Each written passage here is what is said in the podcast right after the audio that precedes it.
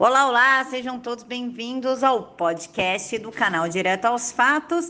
E quem quiser contribuir, o Pix está aqui na caixa de informações e vamos para o episódio de hoje. Olá, pessoal, boa noite, sejam todos bem-vindos ao canal. E como ontem nós tivemos o Wilson Witzel, todo pimpão lá na CPI. Hoje eu trouxe o deputado estadual, doutor Serginho, para contar um pouquinho quem é o Wilson Witzel, já que foi ele o idealizador do pedido de impeachment. Deputado, muito obrigada por aceitar falar com a gente. Oi, Camila, eu que agradeço a oportunidade. Sempre que convidado, vou estar aqui contigo, que defende as pautas verdadeiramente é, patrióticas, enfim. É um prazer prazer poder estar contigo aqui nessa noite e bater esse papo. Doutor, se o senhor puder, começando, explicar para a gente o que, que aconteceu na gestão Itzel, que ontem, inclusive, ele virou réu pelos 400 milhões de reais, o que, que estimulou o senhor a fazer esse pedido de impeachment? Bom, vou, vou buscar uma retrospectiva. O ex-governador Wilson Itzel ele foi eleito é, levantando a bandeira bolsonarista, caminhando no estado do Rio de Janeiro para todos os lados, junto do senador Flávio Bolsonaro, e se elegeu como uma pessoa direita, conservadora, que iria combater a corrupção. E a gente se depara, já num primeiro momento, é, uma questão quase que de psicopatia dele, já se lançando presidente, candidato a presidente da República, com dois meses de, de governador eleito. A gente já viu que era uma pessoa que sequer tinha lealdade aos líderes políticos que o colocaram na cadeira que ele estava. Ele era um desconhecido e o fato de ser um, um juiz, um magistrado que já teria, que foi das Forças Armadas, que levantou é, as nossas bandeiras, os nossos valores, a gente já observou ali que a gente estava diante de uma pessoa que praticou uma fraude eleitoral, que sequer tinha lealdade às lideranças políticas. Mas até aí não, não haveria motivo para se cogitar um afastamento dele. Enfim, é, a gente via alguns traços é, na personalidade dele de arrogância, de prepotência. É, ao primeiro momento, imaginei que ele fosse uma pessoa que não tinha conhecimento do que era política, que a política se faz com diálogo. É, chegou o ponto, me recordo, em determinado momento, eu, como líder da bancada bolsonarista na Alerj, fui ter uma conversa com ele, tentar aproximar ele de uma base que o elegeu. E ali ele reafirmou o interesse de, de ser candidato a presidente, isso com muito, muito, muitos poucos meses de governo. E ao final falei, olha, é, é bem provável que, que a gente vá para oposição, não tem como caminhar dessa maneira, é, você fazendo uma linha de, de colisão com o presidente da República, com quem a gente ajudou a eleger, até porque ele já vinha dialogando com, com a esquerda ali naquele momento, com o centro, naquele momento. E aí eu me recordo que ele mandou não só para mim, mas para outros colegas deputados uma foto dele é, com a toga de juiz, dizendo: não se esqueça de onde eu vim. É uma ameaça a um parlamentar naquele momento. Um traço de, de um autoritarismo quase que ditatorial. E eu vi que não teria jeito, né? Então foi uma questão de, de tempo para a gente pegar realmente aquilo que estava acontecendo em seu governo. Então, assim, a gente pôde observar é, inúmeros fatos de corrupção, é, as notícias chegavam para a gente e faltava mesmo a materialidade desses fatos. Até que em determinado ponto, é, em plena pandemia, na, no ápice da crise pandêmica, eu tenho a formação no direito, sou advogado publicista, tive a oportunidade de ser procurador de alguns municípios do estado do Rio de Janeiro e conhecia bem da matéria. E aí me deparei com os contratos emergenciais dos hospitais de campanha e me aprofundei nas planilhas é, desses contratos. E aí peguei verdadeiros absurdos. Imagine você, é, Camila, que os hospitais de campanha eram tendas, tendas cujos aluguéis, aluguéis dessas tendas custavam 240 milhões de reais. Não estou falando de aquisição das tendas, estou falando de se pagar 240 milhões de reais aluguel de tendas. Determinado item desse contrato previa o custo de 25 milhões de reais com jardinagem. Até ontem na CPI, é, o ex-governador cita é, esse trecho, fazendo acusações contra mim, como se eu estivesse levantando fatos levianos. Não tem nada disso. É, são fatos que eu peguei e apontei dentro da planilha é, de custos, fora outros, outras coisas que são mais gritantes, aquisição de respiradores que não foram entregues ao custo de 180 milhões de reais, e aí observe você que é uma empresa que não tinha é, em sua natureza nenhuma relação com a aquisição de equipamentos hospitalares, de um garoto de 19 anos recebendo uma quantia milionária para não entregar respiradores, enfim. Várias pessoas morreram no estado do Rio de Janeiro conta do vírus, que é grave, mas certamente houve um aproveitamento muito grande do, dos recursos públicos. É, uma equipe formada, uma quadrilha formada. Nós denunciamos, abrimos o processo de impeachment e deu no que deu, né? O primeiro governador da República a ser caçado enfim, com prisões dentro do governo a partir de denúncias de uma bancada bolsonarista. Posso nominar aqui todos os deputados que enfrentaram com, com muita coragem, porque naquele ponto ele era um homem de, de muitas relações e muito poder. Hoje não mais, né? Hoje virou um paia. Enfim, só não perdeu a arrogância. A gente pode, pode ver na, na CPI ontem que ele continuou com a mesma prepotência e arrogância, mesmo tendo sido desmascarado, sendo caçado, enfim, continuou com o mesmo perfil, com o mesmo, mesmo traço é, de psicopata, digamos assim.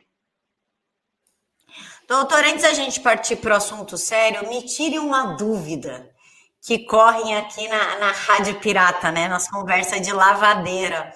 É verdade que o Whitson mandava uma foto dele para os parlamentares usando faixa presidencial? É, ele mandou fotos para parlamentares de toga, como juiz, apontando que, que ele teria força no Poder Judiciário para, de alguma forma, atrapalhar a atividade parlamentar. A questão da faixa presidencial, é, o primeiro ato dele, antes mesmo de tomar posse como governador, ele instituiu aquele quadro que tradicionalmente tem do presidente da República, que em todos os departamentos tem, com a faixa presidencial, ele fez uma, uma faixa de governador e botou isso em todos os departamentos do estado do Rio de Janeiro. Com a faixa de presidente da República, para mim, ele nunca mandou nenhum, não. Mas ele falava para todos que seria presidente, não escondia isso de ninguém, e deu no que deu. É presidente do presídio, né? Ele quis dizer, em, em presidente Venceslau. Deputado, ontem o Itzel não fez qualquer. É, ele, ele fez uma acusação muito grave contra o senador Flávio Bolsonaro. Né? Ele não se fez de rogado para acusar o senador, uma, de ser miliciano, e segundo, de estar por trás dos hospitais federais, dando a entender que o Flávio controla os hospitais em troca de dinheiro até onde isso é verdade e até onde ele está tentando imputar um crime ao Flávio que o Flávio não tem qualquer relação. Primeiro, a mim me parece que o governador já foi para lá de maneira combinada com as pessoas que estão tocando a CPI para, de alguma forma, denegrir a imagem da, da família Bolsonaro, do presidente da República, enfim. É, qual credibilidade tem o governador para fazer esse tipo de acusação verdadeiro absurdo. Eu acho que levou a resposta à altura na hora e saiu de lá escorraçado porque não teve coragem de enfrentar a verdade, né? Obviamente que pontuar que o senador é dono dos hospitais públicos é um verdadeiro absurdo. Enfim, é, o que a gente observa, muito pelo contrário, eu, eu vejo muitos parlamentares é, que são bolsonaristas, que são de direita, reclamando que não há indicações deles no governo do presidente, quando deveria haver é, uma ocupação por pessoas, ainda que sejam técnicas, mas que sejam ligadas a, a ele. Cargo de confiança para ser ocupado por pessoas de confiança. Haja vista que hoje nós temos boa parte do, do da máquina federal totalmente aparelhada pelos petistas, né? E aí vão conduzindo e montando as armadilhas existentes. Então, isso é um verdadeiro absurdo, uma falácia que o governador, o ex-governador, o governador Cassado, pontuou contra o senador com um único intuito de, de denegrir a imagem do presidente Bolsonaro, algo que, que não se sustenta quase nenhuma, é, até porque são palavras vazias, né? Quero ver ele fazer como nós fizemos, apontar a corrupção instalada, os desvios, finalidade, provar. Isso a gente fez com maestria. E o que a gente observa é o seguinte: a, a esquerda é, critica o presidente Bolsonaro de tudo que é coisa, é, cria narrativas, é, traz adjetivos, chama ele de genocida, enfim, fala uma série de coisas, só que não consegue pontuar é, casos de corrupção no seu governo e a gente tem a certeza e a firmeza de que há uma lisura muito grande na condução do país, principalmente no que se refere ao zelo operário.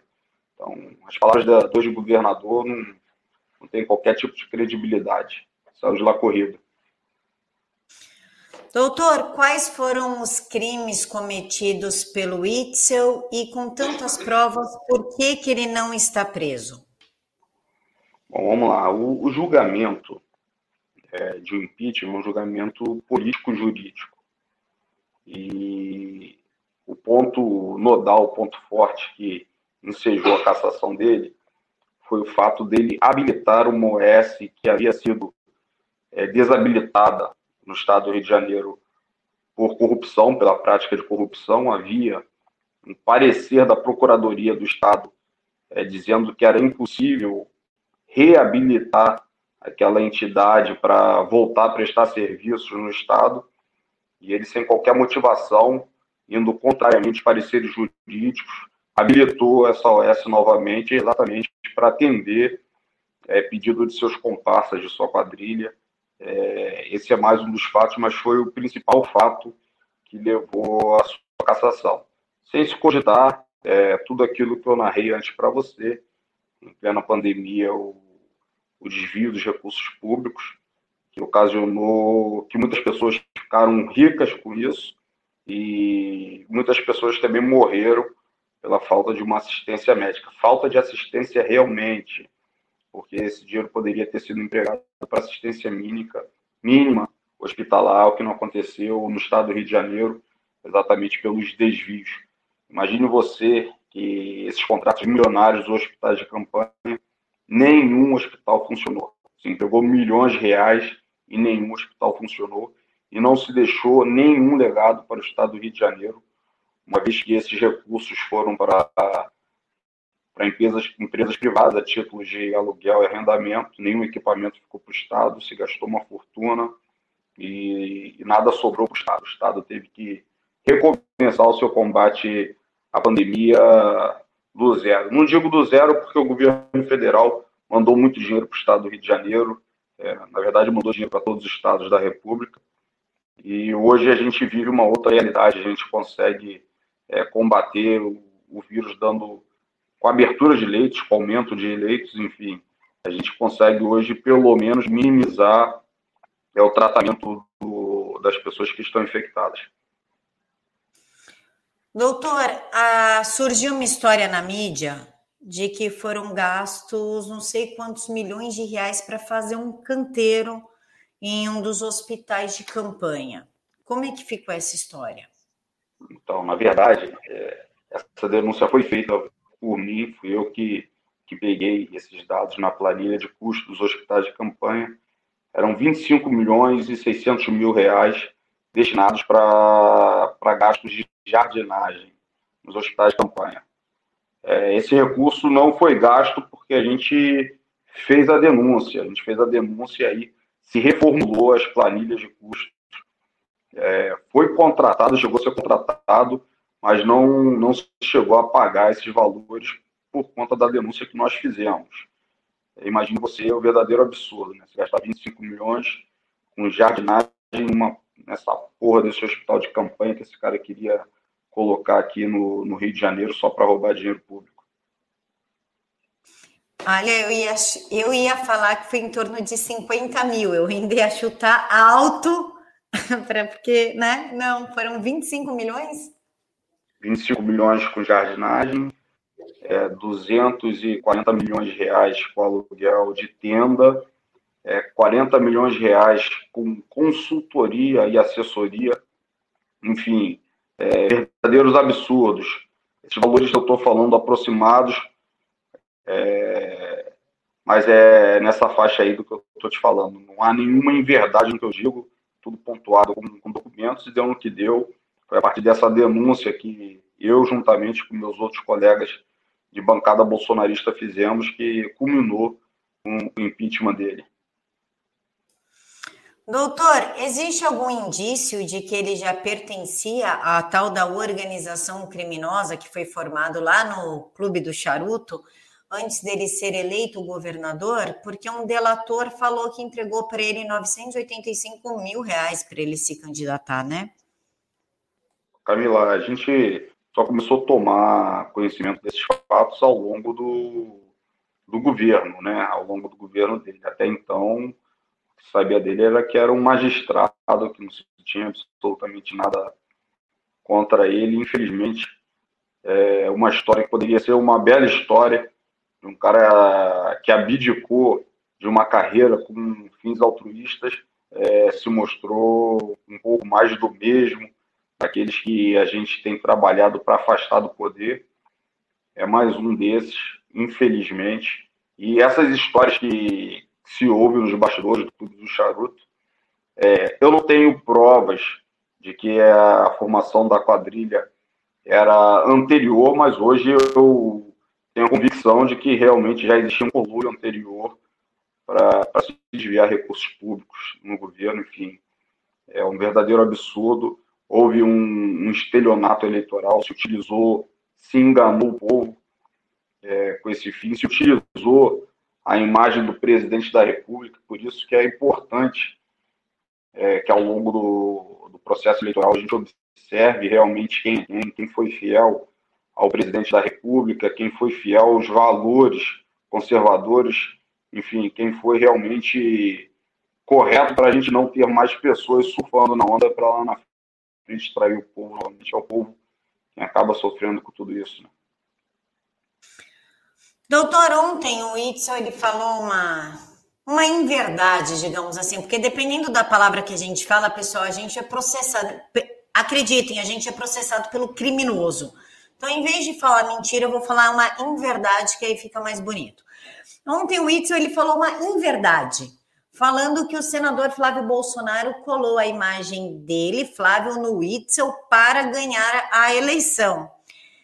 Eu achei meio estranho, porque afinal o Witzel começou com intenção de voto de 1%, após aparecer com o Flávio, ele ganhou a eleição. Quem colou a imagem de quem e o que mais o Witzel mentiu ontem na CPI?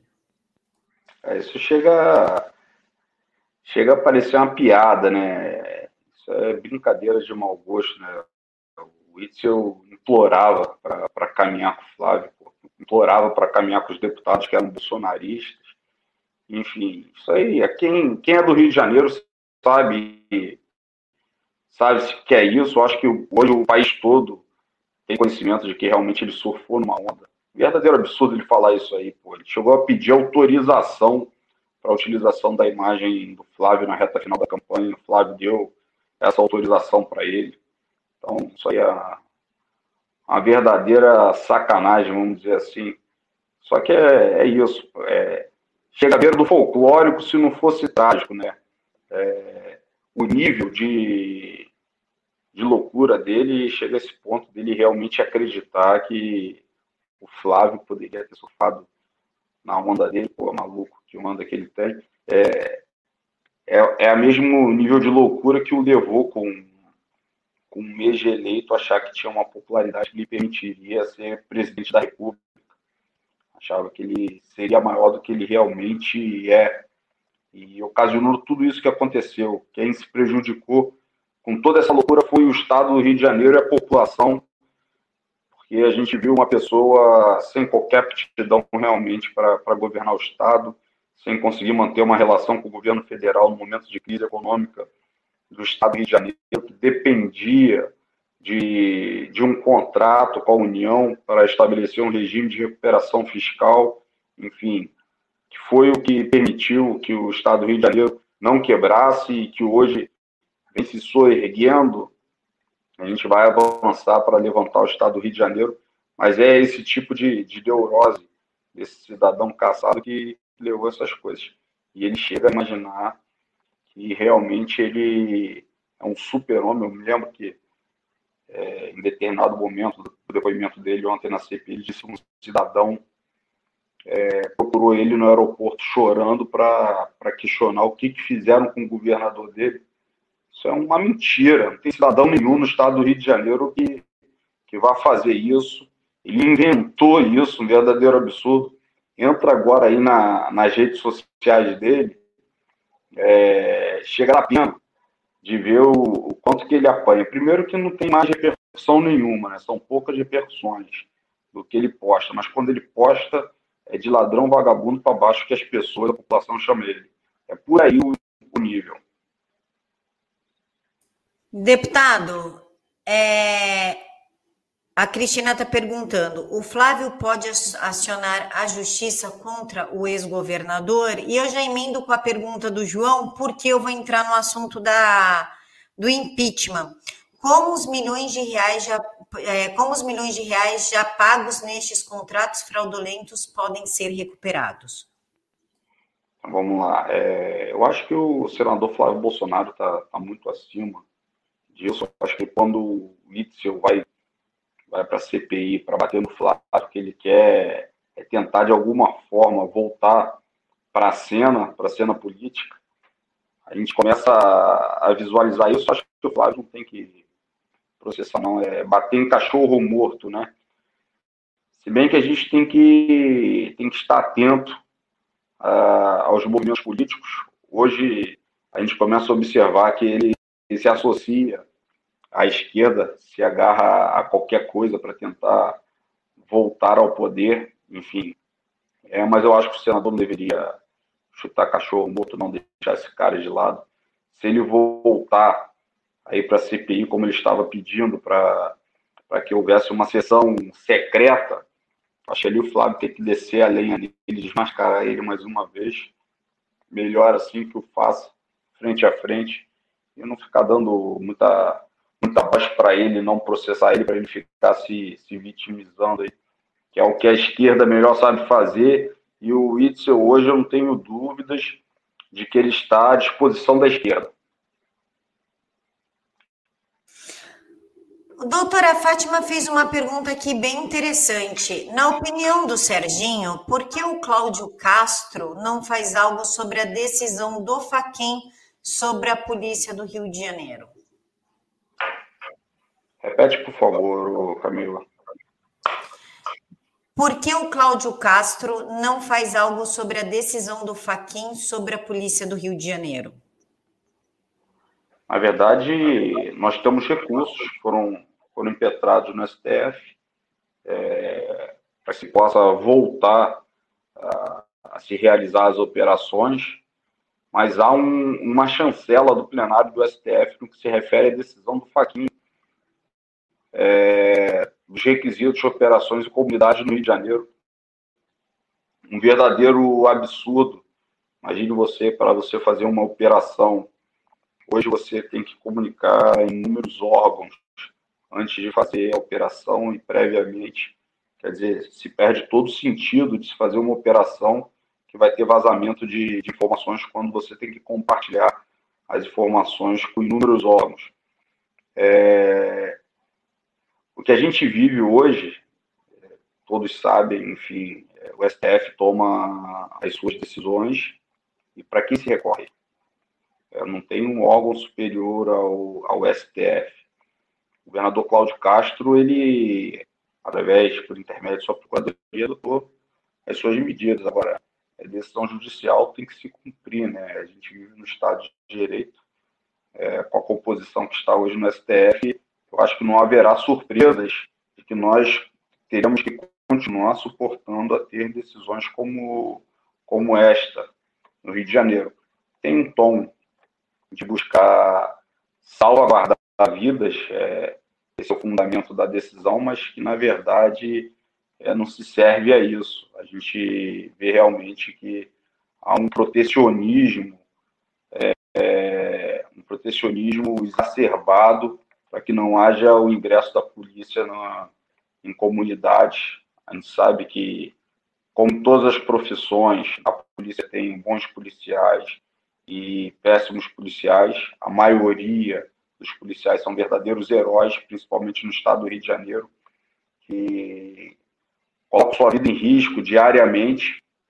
E o que a gente observa é isso, é uma decisão judicial que dificilmente se reverterá isso com a atual é, posição do STF. Doutor, ontem o Itzel acusou o presidente Bolsonaro de estar por trás do pedido do impeachment dele. Ele foi muito claro ao dizer que foi manipulação do presidente através do judiciário e dos deputados de base. Como o senhor encara uma acusação dessa? Porque ele deixou claro que os deputados que atuaram nesse impeachment não agiram de uma forma limpa, de uma forma transparente, sim agiram mandado por uma suposta vingança contra o Itzel. Esse é um verdadeiro absurdo é, o que ele fala. Você tem a noção, a ALERJ, a Assembleia Legislativa do Estado de Janeiro, é formada por 70 deputados. Desses 70 deputados, nós somos 12 é, bolsonaristas que posteriormente uma boa parte desses deputados ficou ao lado do Itzel, então nós tivemos pelo menos sete que se mantiveram firme com o presidente Bolsonaro. E aí, na composição da LERJ, nós temos deputados que são do PSOL, deputados que são do PT, que são do PSB, do PV, partidos de esquerda, partidos de centro e partidos de direita. É, chuta aí qual foi a votação no processo de cassação dele, Camila. Nossa, quantos deputados tem na LERJ? 70. Ah, deve ter. Como foi aprovado, então foi uns 53 a favor? Foi uma decisão unânime de 70 deputados. É que ele vai dizer que é uma interferência do, do presidente Bolsonaro. É muito roubo, muito roubo na cara. Então essa narrativa dele se esvazia só da gente poder avaliar os números que culminaram com a cassação dele. O tribunal misto que é formado após a votação dos deputados, esse processo ele vai para o Tribunal de Justiça, onde é formado um tribunal misto de cinco desembargadores e cinco deputados. A maioria dos deputados designados para formar o tribunal misto eram pessoas de esquerda, pessoas de esquerda. E aí chuta quanto foi a votação também o Tribunal de Justiça, formado por cinco desembargadores e cinco deputados. Deve ter sido unânime. Depois de 70 quererem o impeachment, não tem o que fazer. Exatamente, foi unânime também. E aí esse cara vem querer dizer que foi o presidente Bolsonaro que interviu. Quem interviu foi ele no cofre público. Ele e o grupo dele que interviram nos cofres do Estado do Rio de Janeiro, o que culminou com a sua cassação essa narrativa dele cai por terra é, facilmente, não se sustenta com absolutamente nada. Inclusive, doutora Jussara pergunta o seguinte: o Itzel trocou a administração da SAMU. A administração atual da SAMU é a mesma que foi trocada por ele ou foi feita uma nova concorrência? Porque tudo que vem do Itzel a gente já sabe que não presta.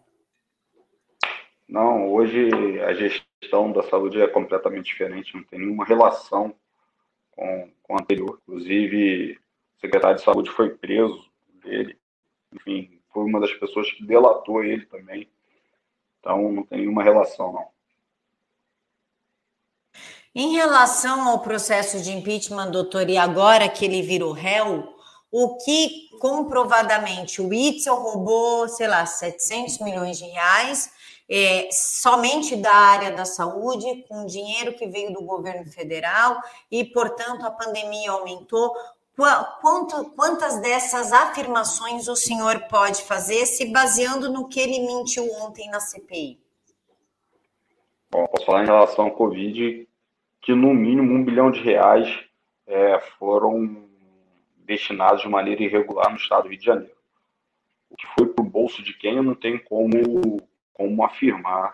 Eu, existe a denúncia, a delação feita pelo ex-secretário de Saúde, Edmar, que imputa de que ele era o chefe da quadrilha criminosa para desvio de recursos públicos, enfim, juntamente com outros companheiros de partido dele.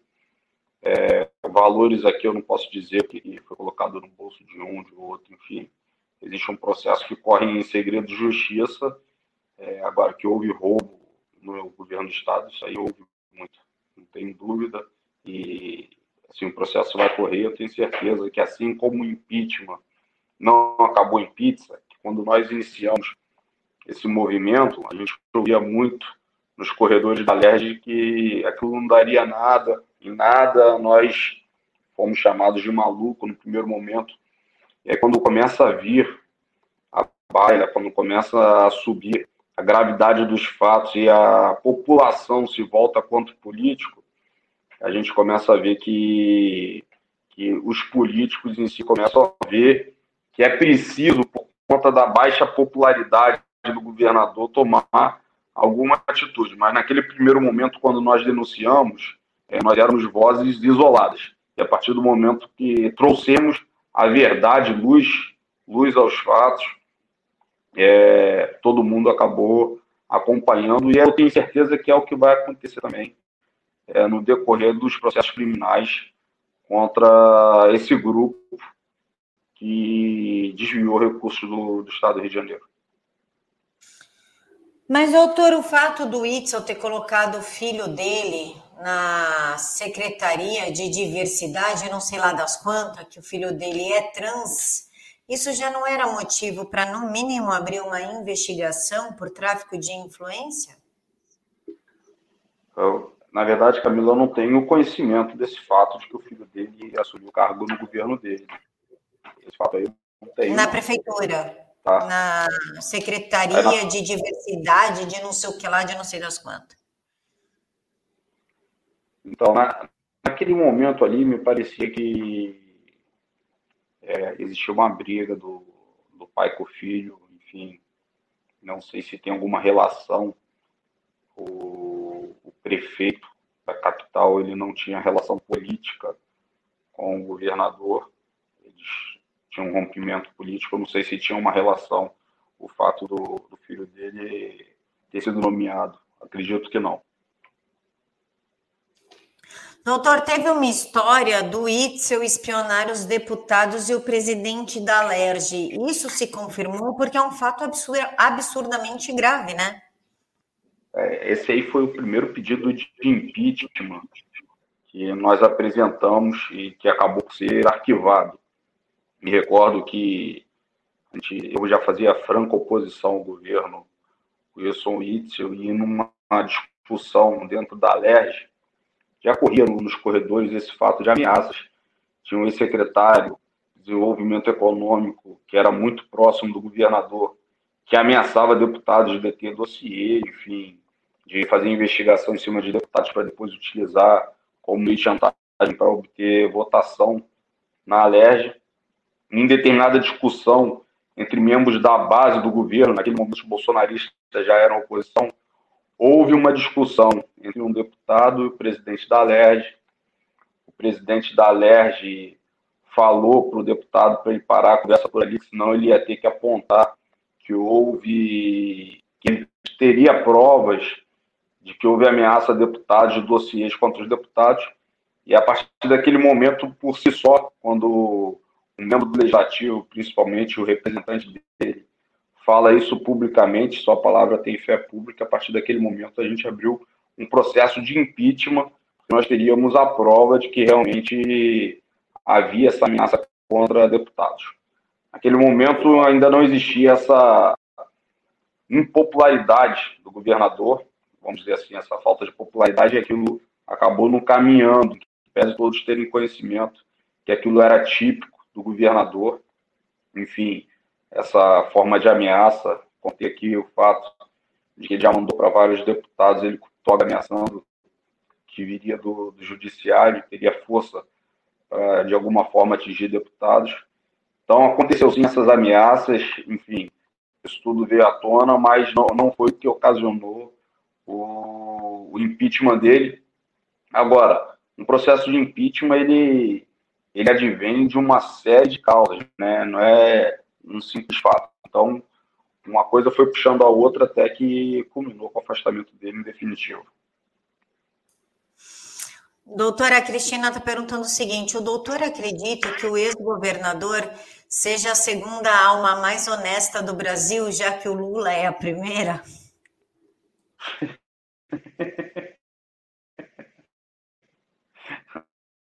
Acho que eles caminham de braços dados, os dois. É, é o que a gente tem que tomar cuidado. O Lula estava preso, é, corrupto quanto mais, e está aí novamente disputando a eleição. A gente não pode subestimar o poder do mal, não. A gente tem que estar atento a isso e continuar lutando com todas as nossas forças para que esse tipo de pessoa nunca mais volte ao poder. Doutor, o que se sabe do passado do Itzo? Essa é uma pergunta que fizeram aqui no chat. Eu peço desculpa que eu acabei perdendo o nome da pessoa, mas realmente é interessante, porque a gente não sabe quem foi o Wilson Itzo. A gente sabe que foi um juiz medíocre que teve mais de 70% das suas decisões reformadas em tribunais superiores. Isso tem alguma é, a história contada. A... O Itzel? A história contada publicamente, principalmente pelo marketing dele, como eu falei anteriormente, é uma história bacana, né, de uma pessoa que venceu e, e que abriu mão de uma estabilidade para ajudar de maneira altruísta e posteriormente é, se mostrou ser mais um daqueles políticos que entram no poder, infelizmente, para destruir o erário e para se dar bem a vida no aspecto pessoal. É, o que se sabe da vida dele do passado que eu ouço, infelizmente, é, são essas histórias que foram contadas no marketing. Durante o processo de impeachment veio à tona alguns movimentos que, por exemplo, ele para renunciar o cargo dele de juiz, ele teria recebido um recurso altíssimo do seu partido para assegurar o seu salário. Isso aí é, foi objeto de denúncia é, criminal, inclusive. Então a gente começa a ver de que toda aquela história que foi contada não era verdadeira, infelizmente, infelizmente. Mas eu sei muito pouco do passado dele, então não dá para eu ficar também levantando fatos aqui de maneira leviana. Doutor Witzel afirmou que a organização social que ensejou o impeachment dele continua prestando serviços ao Estado do Rio de Janeiro. Essa pergunta é da Gisele. Isso é verdade? Ah, isso é impossível. Esse fato aí não tem a menor condição de ser verdadeiro. Enfim, isso aí ele está querendo Ibope. Infelizmente, está querendo trazer intriga, não tem a menor condição de que isso seja verdade, Camila. Deputado, é, a, a Lerge não pode fazer uma nota de repúdio é, frente às mentiras absurdas que o Itzel contou? Inclusive, foi discutido a morte da Marielle. Ah, que essa mulher se tornou um verdadeiro fantasma na vida do Rio de Janeiro. Tudo que acontece aí. Não, porque Marielle. Não, mas ah, o cara matou lá no Jacarezinho. Não, mas porque a Marielle. Como é que o senhor vê essa insistência da esquerda no nome da falecida Marielle? Não deixa nem a mulher morrer em paz. E a Alerge não pode soltar uma nota de repúdio? Ah, certamente já foi apresentada a moção de repúdio contra, contra o governador, enfim, vai para a pauta novamente. É, a Marielle, infelizmente, uma pessoa que faleceu, é, utilizando a morte dessa pessoa e o que nos deixa assim muito triste é, a gente respeita a, a dor da família, enfim, a gente respeita o que aconteceu, mas a gente vê, por exemplo, que se tentou, de alguma forma, vincular o presidente da República a um fato desse, e o governador, o ex-governador Cassado traz isso à tona durante a CPI. Enfim, o que a gente observa é, muito estranhamente é que se utilizou o aparato é, do Estado, naquele momento que se queria é, atingir o presidente da República numa guerra governo do Estado com o governo federal por conta dessa ambição do governador Cassado, é que se tentou imputar alguma relação da morte da Marielle com, com o presidente. É, infelizmente, esses absurdos acontecem. É, não fosse o, o, vereador Carlos Bolsonaro ir até o condomínio, pegar a gravação é, da pessoa que teve lá no condomínio do presidente Bolsonaro para falar com uma outra pessoa, com vizinho, até hoje iria pairar essa dúvida. Essa dúvida foi espancada não por um, por um movimento do governo do estado, mas por um movimento do vereador Carlos Bolsonaro, que protegeu ali seu pai e trouxe luz, trouxe verdade para os fatos. No dia dos fatos lá que foram fazer a visita lá no, no condomínio, o presidente Bolsonaro estava lá na, na Câmara de Deputados, inclusive com presença na, votação. É, Ingrid, eu já vou fazer a sua pergunta e também já vou fazer a pergunta do Felipe. Doutora Ingrid está perguntando assim: Camila, ele se ofereceu, ele, o Itzel, se ofereceu a ajudar a CPI. Quer fazer reunião com o presidente, com o relator da CPI. Isso é possível? É legal? O que, que o Itzel tem para ajudar, doutor? Só se for trocar fagos com o Renan Calheiros, já que ele chamou o filho do Renan Calheiros de Renanzinho elogiou o Lula e fez todas as peripécias dele. O que, que ele pode ajudar nessa CPI? É legal essa atitude dele? A CPI hoje é um movimento político com uma finalidade única e exclusiva de atingir, macular a imagem do, do presidente Bolsonaro e criar narrativa. O Wilson Witzel hoje é mais um desses atores que querem, de alguma forma, buscam tirar o presidente do poder e é mais um a, querer participar daquele circo que foi montado. Agora, interessante é que, assim, talvez seja uma testemunha de alta credibilidade ele a levar a sua palavra com fé pública para a população brasileira.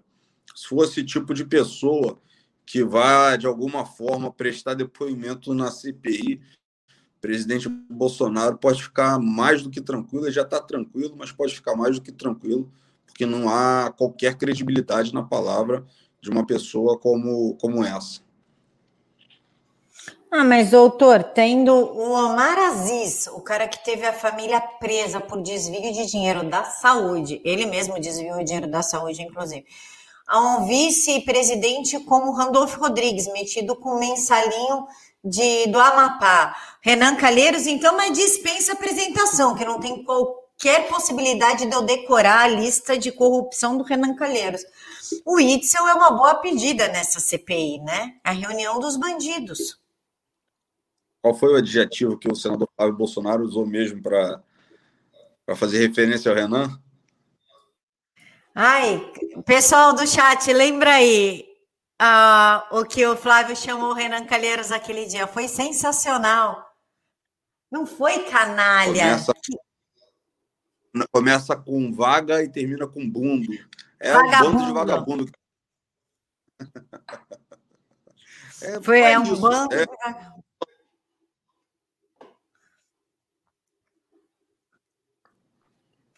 É uma junção de pessoas com péssimo propósito é, é, com o único fim de fazer política através de uma CPI. Camila, imagine você, é, se discutiu em algum momento da CPI desvio de recursos públicos da União? Em nenhum momento eles pontuam isso. Eles já tentaram criar narrativa em cima do, da hidroxicloroquina, depois a narrativa em cima é, da vacina, enfim, se discute de tudo o Wilson Witzel vai para lá, não fala absolutamente nada de Covid, absolutamente nada de Covid, só tenta atacar o senador Flávio Bolsonaro. E, enfim, cada, cada dia que passa, a gente vê que a CPI não tem um objeto formado, eles estão tentando se apegar a alguma coisa e, e não conseguem.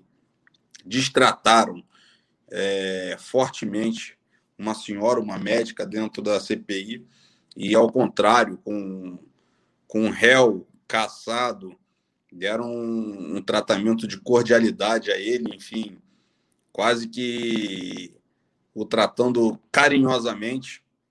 Então, assim, o que a gente vê realmente é, são incoerências na condução de um processo. É, nós deveríamos ter um, qualquer tipo de procedimento investigatório, seguindo o devido processo legal, com uma pauta firme, com um objeto específico a ser investigado, enfim.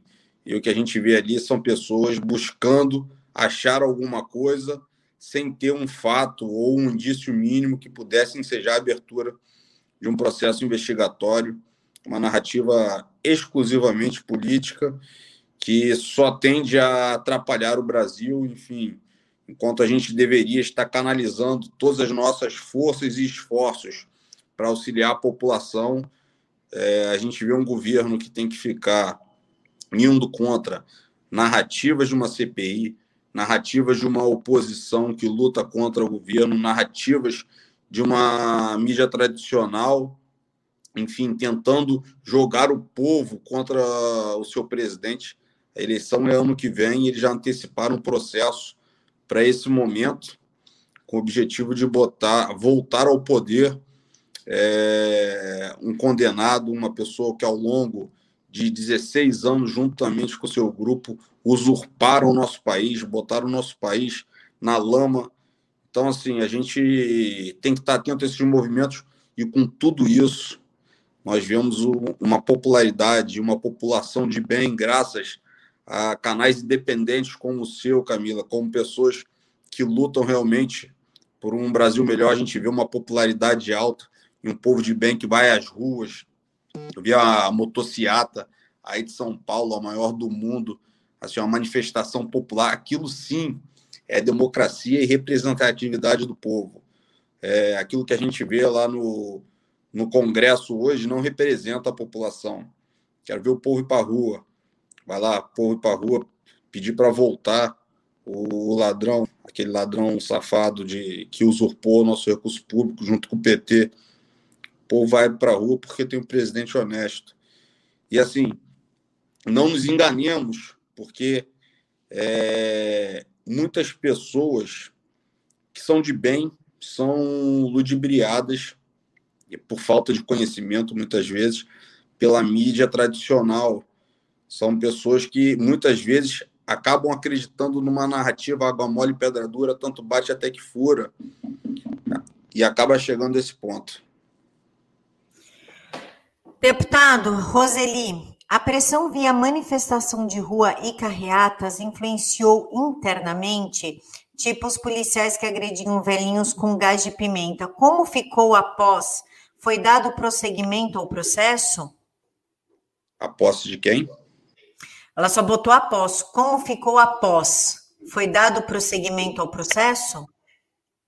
Eu não entendi a. a eu acho que foi após o impeachment do, do Itzel. Após o, o impeachment do Itzel, teve a posse normalmente do, do atual governador Cláudio e o perfil é, democrático foi outro completamente. Enfim, não houve fechamento de comércio, tiveram liberdade então Estado inteiro enfim, existiam cautelas em determinados segmentos, comportamentos de pessoas, mas não se fechou mais o comércio, não se decretou lockdown como acontecia antes com o governador Wilson Witzel. É só uma observação, é, parece que o Brasil é o único local que se pode formar quadrilha, quadrilha se reunir, discutir, ofender gente honesta e a polícia não faz nada. Deputado, se o senhor pudesse falar alguma coisa pro, pro Itzel, partindo das declarações dele, o que, que o senhor falaria para ele? Falaria que ele ficou do estado do Rio de Janeiro, né, deixando uma pecha, uma mancha na história do nosso Estado. Enfim, espero que ele pague é, pelos erros dele, é, que ele nunca mais retorne ao poder e que ele siga a vida dele, pô, longe do, do poder, longe do erário, enfim, longe da, das pessoas que ele prometeu cuidar não cuidou, é, deixou uma péssima história para o nosso Estado. É, ninguém queria estar tá discutindo isso nesse momento, queria estar tá discutindo soluções para o nosso Estado do Rio de Janeiro, como tenho discutido, enfim, como tenho trabalhado junto com o atual governador, juntamente com, com a Alerj. Enfim, a gente tem, tem buscado dar, dar seguimento a boas pautas no Estado do Rio de Janeiro.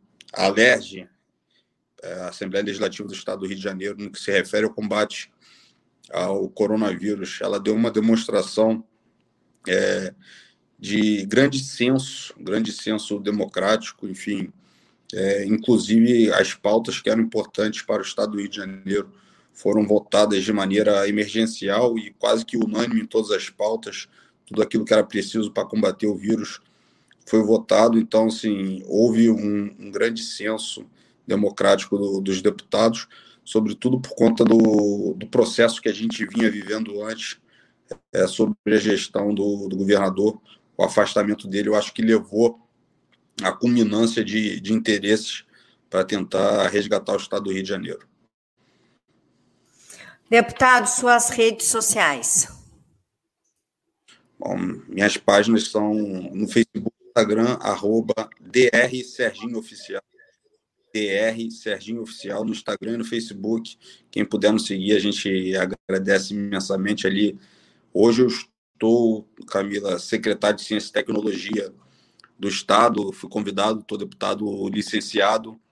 Enfim, a gente vem desenvolvendo ali um trabalho é, voltado ao combate ao Covid com tecnologia e inovação e é responsável por uma boa parte dos cursos técnicos e profissionalizantes do Estado quem puder nos acompanhar ali vai ver um pouquinho do nosso trabalho. Pode, por gentileza, repetir as suas redes, doutor, porque falhou o áudio. É arroba... DR Serginho Oficial. Arroba DR de doutor DR Serginho Oficial. A Jussara está aqui espalhando nos comentários. Roseli, a pergunta da Roseli foi a seguinte, doutor, então, para a gente finalizar. A Fátima escreveu: Como ficou resolvida a situação das pessoas que apanharam da PM após o Cláudio Castro assumir? Bom, na verdade, as pessoas não apanharam da PM após o Cláudio Castro assumir. Isso não, não aconteceu. O que a gente precisa ter em mente e saber distinguir é que o STF, ao proferir a decisão de que prefeitos e governadores detinham autonomia para deliberar sobre fechamento de comércio, sobre o direito de ir dos cidadãos, é, alguns prefeitos tomaram decisões antagônicas ao atual é, governador Cláudio Castro. Então, assim, é, eventualmente no estado do Rio de Janeiro, em algumas prefeituras, a Guarda Civil Municipal é, seguiu o comando de prefeitos que, infelizmente, não, não adotaram a mesma postura do governador. Mas a Polícia Militar do Estado do Rio de Janeiro, sobre, sobre o comando do, do atual governador Cláudio Castro, não bateu em trabalhador, não prendeu o trabalhador. É, a polícia que atacou pessoas que iam à praia, mulheres, enfim, foi infelizmente, uma polícia sob o comando do governador afastado Wilson Witts. Infelizmente, e digo infelizmente porque tenho certeza que a maioria dos policiais não queriam de forma alguma atingir trabalhadores, como foi o caso daquele policial de São Paulo, não, da Bahia, né? Policial da Bahia, que acabou entrando parafuso, fazendo um protesto é, pelo fato de não querer prender mais trabalhador e acabou sendo assassinado, assassinado por companheiros de farda, enfim. Mas no estado do Rio de Janeiro não houve isso.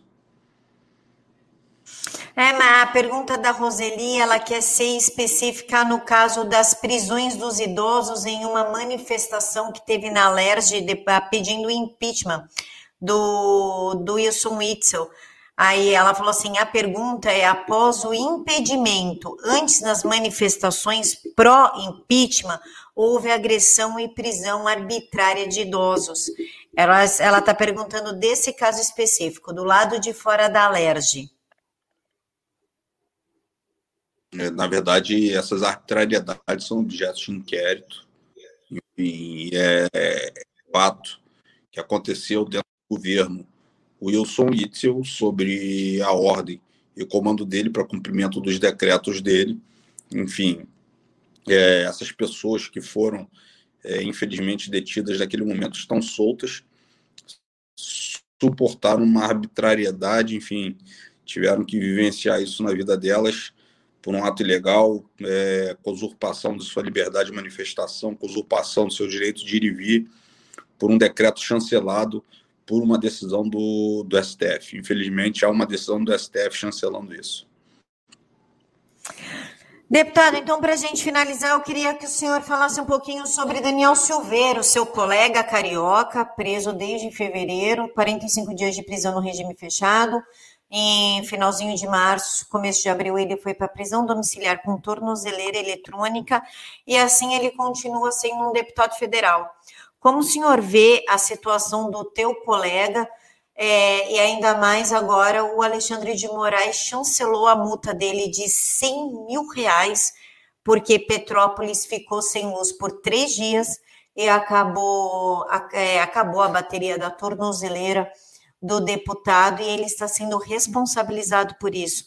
Como o senhor vê um deputado preso por postar um vídeo emitindo a sua opinião agora foi punido com seis meses de afastamento da Câmara sem remuneração e mais 100 mil reais de multa. Olha, a Câmara de Deputados um precedente seríssimo ao chancelar uma decisão que viola as prerrogativas de um deputado federal. É, o que o, o, Daniel falou, eu não quero nem discutir aqui se ele tinha razão ou não no que ele falou, mas é fato que a Constituição assegura a qualquer deputado o direito de se expressar e falar o que pensar, o que bem entender. E a gente viu vários deputados é, de esquerda aplaudindo a decisão, e esse fato aí lá na frente pode se reverter contra eles próprios, porque, querendo ou não, o Daniel Silveira representa uma parcela da população que o elegeu para que ele tenha essa, essa prerrogativa e inviolabilidade em sua palavra, enfim, em sua manifestação. Eu acho que a Câmara de Deputados errou ao mitigar uma prerrogativa dessa, mitigou para dar uma resposta é, de consenso com, com o STF, enfim, ou visualizando que houve um exagero da parte do deputado, uma quebra do decoro, é, nada justifica, absolutamente nada justifica a quebra de uma prerrogativa de um deputado, seja de direita, seja de esquerda, seja de centro. Vou defender com todas as minhas forças que as garantias constitucionais sejam preservadas para todos os cidadãos brasileiros, para todos os deputados brasileiros. Então, abriu-se um precedente terrível para a nossa democracia, essa é a minha opinião por mais que, que, se possa entender de alguma forma que houve um exagero por parte do Daniel Silveira, é inadmissível que a inviolabilidade de palavra, inviolabilidade penal de um deputado é, seja é, usurpada. Enfim, essa é a realidade que a gente está vivendo hoje. Daqui a pouco não teremos homens com coragem de falar o que pensam exatamente, porque não detém mais as suas prerrogativas. Acho que isso tem que ser repensado. Acho que tem que ter uma ampla discussão, é, inclusive de posicionamento das pessoas e deputados de direita, é, porque esse, isso aí pode trazer reflexos seríssimos mais à frente. A própria população perde com isso. Não estou fazendo juízo de valor do que falou e a forma como falou Daniel Silveira. Estou fazendo juízo de valor sobre a mitigação de uma prerrogativa que é importante para a democracia e para o povo. Pessoal, é isso. Espero que vocês tenham gostado. Muito obrigada, deputado. Quero lembrar a todos que o canal de cortes está aqui na caixa de informações para quem quiser trechos específicos dessa live. A Jussara corta toda a live inteirinha por minutagem e coloca no canal de cortes para que vocês possam usar os cortes específicos. Muito obrigada, deputado, mais uma vez pela sua atenção. Camila, eu que agradeço a oportunidade Queria desejar uma boa noite a todos que tiveram a paciência de, de me ouvir às 11 horas da noite. Dizer que sempre que eu preciso, Camila, eu estou à disposição sua. Foi ótima uh, bate-papo contigo, entrevista contigo. E estou à disposição do meu país, do meu estado, do Rio de Janeiro e de cada um dos senhores que nos acompanhou. Fica aqui a nossa prestação de contas. Que Deus abençoe a cada um de vocês. Que Deus te abençoe, Camila. Que Deus abençoe, doutor. Muito obrigada. Pessoal, uma boa noite para vocês. Fiquem todos com Deus. Como sempre, que Papai do Céu envie os anjinhos dele para cuidar do soninho de vocês. E até amanhã às sete horas da manhã. Tchau. Tchau.